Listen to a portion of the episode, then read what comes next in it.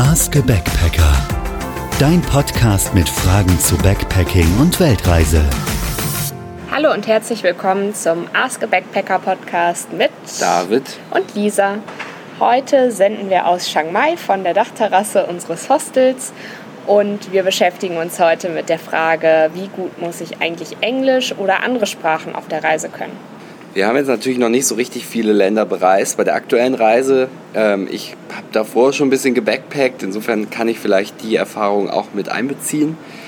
Grundsätzlich glaube ich, dass Englischkenntnisse oder generell Fremdsprachenkenntnisse kein Hindernisgrund sein sollten, reisen zu gehen. Wir sehen hier in Thailand, was ja eigentlich touristisch relativ weit entwickelt ist, dass man immer wieder äh, in Situationen kommt, wo Englisch eigentlich gar nicht so richtig weiterhilft und wo man eher im Modus Hände oder Füße unterwegs ist. Und das kann nun wirklich jeder.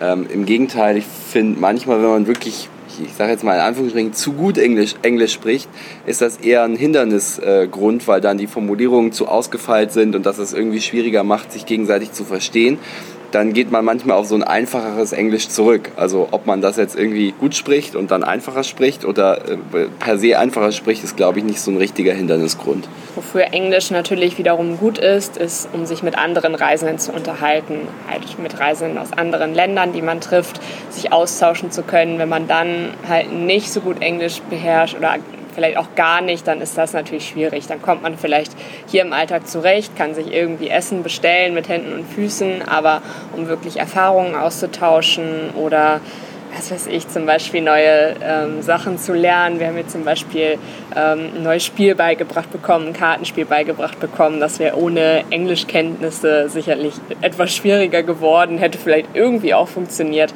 aber ähm, das macht das Ganze natürlich etwas einfacher, komfortabler. Aber auch unter äh, Backpackern sind natürlich viele Themen eher trivial, viel Smalltalk. Wo kommt man her? Wo fährt man hin? Äh, was macht man eigentlich? Äh, wo, wo arbeitet man sonst? Das sind ja oft auch Dinge, die man lernt, wenn man die Sprache neu lernt. Ähm, insofern keine irgendwie akademischen Kenntnisse erforderlich. Es gibt Leute, die können das besser, es gibt Leute, die können das schlechter. Und so kann es mit einem selbst ja auch sein. Also ich will nur dafür plädieren, dass man sich nicht davon abhalten lassen sollte, wenn man nicht so gut Englisch spricht oder nur ein bisschen Englisch spricht. Und nicht zu unterschätzen ist ja auch, dass so eine Reise da ja noch ganz viel äh, Gutes für tun kann. Also wer sagt denn, dass man vielleicht mit bescheidenen Englischkenntnissen startet, aber dann zurückkommt und das dann echt gut äh, ausgebaut hat.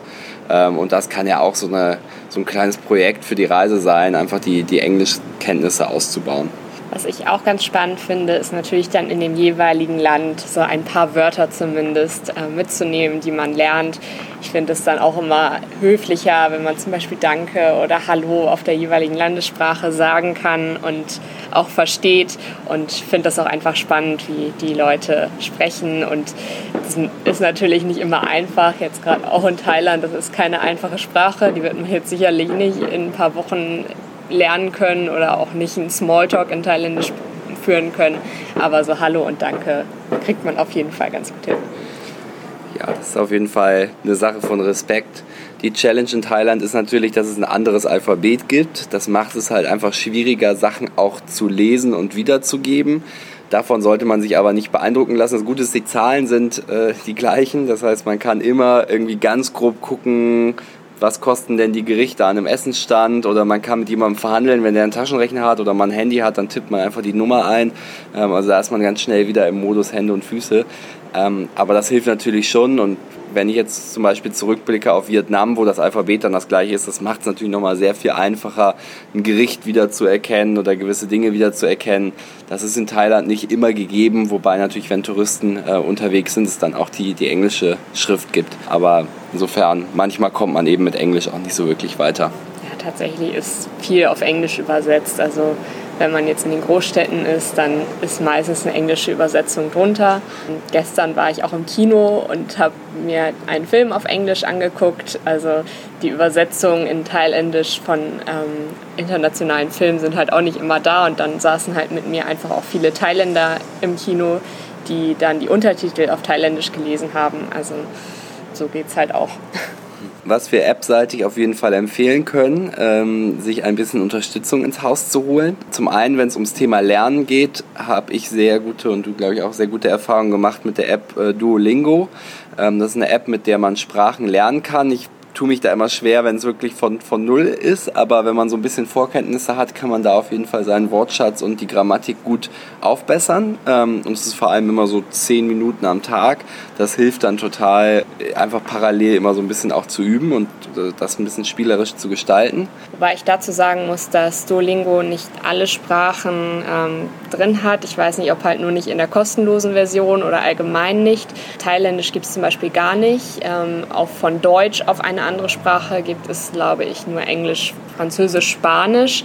Alle anderen Sprachen kann man dann nur von Englisch auf die Sprache lernen. Also wenn man Englisch kann, dann kann man natürlich auch eine andere Sprache dann über Englisch lernen, aber das geht halt ja bei der App zum Beispiel nicht. Es gibt aber sicherlich noch andere Apps, die ähnliches anbieten, die dann teilweise auch nur auf eine Sprache zugeschnitten sind. Ansonsten gibt es äh, Wörterbücher. Ähm, ich habe die kostenpflichtige Version von dict.cc, D-I-C-T.cc. Äh, gibt es auch als Website. Ähm, die App ist noch ein bisschen komfortabler, weil man da sich ein Offline-Paket runterladen kann. Auch das gibt es zum Beispiel nicht für Thai, hängt wahrscheinlich mit dem anderen Alphabet zusammen, aber zum Beispiel für Englisch. Das hilft auf jeden Fall schon mal sehr, um dann äh, Englisch zu übersetzen. Und was auch sehr cool ist, ist der Google Translator. Im deutschen App Store heißt der Übersetzer. Da kann man nämlich auch Englisch, aber eben auch andere Sprachen wie Thailändisch oder exotischere Sprachen runterladen, offline benutzen das ist dann nicht mehr ganz so akkurat, wie wenn man das online benutzt und der dann irgendwie noch so ein bisschen Intelligenz anwenden kann. Aber es ist, hilft zumindest, einzelne Wörter zu übersetzen oder mal so irgendwie eine Bedeutung klar zu machen. Also das kann man sich auf jeden Fall installieren und die App von Google ist auch kostenlos. Was man dort auch machen kann, ist zum Beispiel, wenn man irgendwas liest, dann kann man dort ein Foto von machen und dann den ganzen Text übersetzen lassen aus dem Bild heraus. Aber das geht, meine ich, auch nur, wenn man Internet hat. Das geht nicht in der Offline-Version. Genau, ja.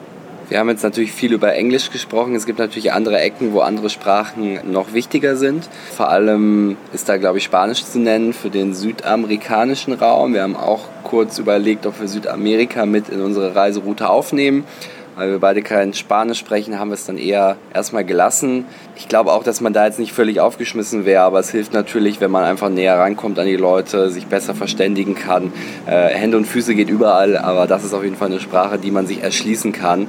Insofern ist der Podcast oder diese Episode auch nicht nur so zu verstehen, dass wir für Englisch plädieren, sondern wenn es natürlich eine weitere Sprache gibt, vor allem Spanisch, vielleicht Französisch oder anderes, dann ist das natürlich in manchen äh, Ecken der Welt auch relativ wichtig. Aber ja, am Ende fällt es auf die Sprache zurück, die beide Parteien sprechen und das sind dann Zweifel Hände und Füße. Ganz genau. Was ich auf jeden Fall nochmal betonen will, ist, lasst euch von den Englischkenntnissen oder von den Fremdsprachenkenntnissen nicht abhalten. Man kann alles lernen. Hände und Füße kann jeder. Oft werden einem auch nicht die perfekten Englischkenntnisse entgegengebracht. Da hilft es vielleicht sogar, sich ein bisschen einfacher zu verständigen.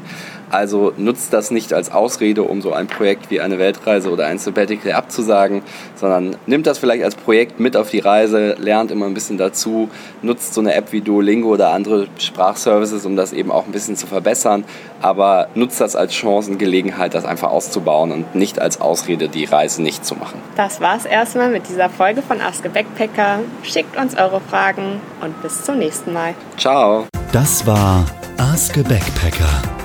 Schick uns deine Fragen auf backpackerpodcast.de. Bis bald und safe travels.